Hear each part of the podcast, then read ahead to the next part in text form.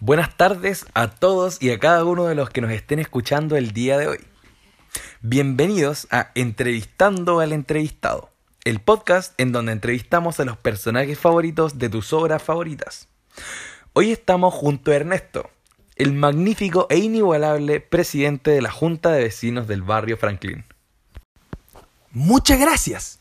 Jamás pensé que diría esto, pero estoy completamente agradecido de ser invitado a conversar contigo.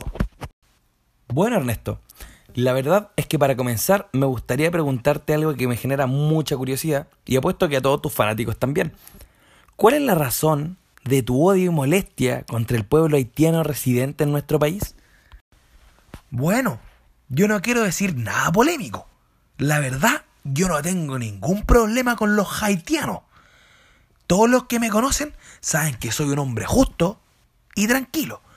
Es solo que estos haitianos andan con su música de Bob Marley y en todas cosas raras, con estos cargamentos de marihuana.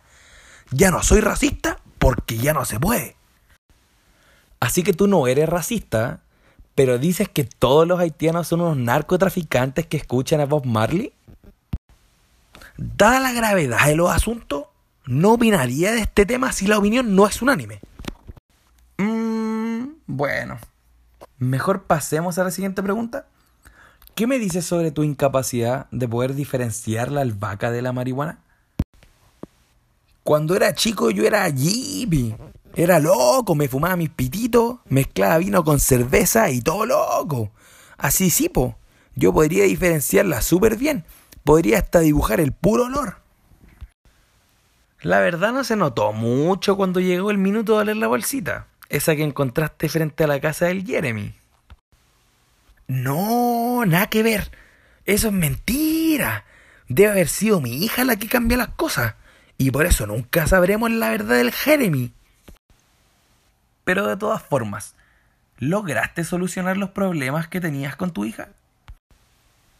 Pero claro, aunque mi hija consuma de esos cargamentos de marihuana, de esos haitianos, yo no votaría para que se la lleven detenida.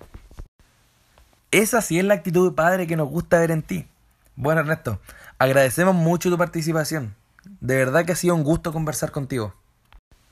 No, gracias a ti por invitarme. Y ya, chaito.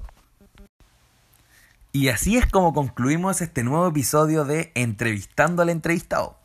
Muchas gracias por escucharnos semana a semana. Nos vemos la próxima.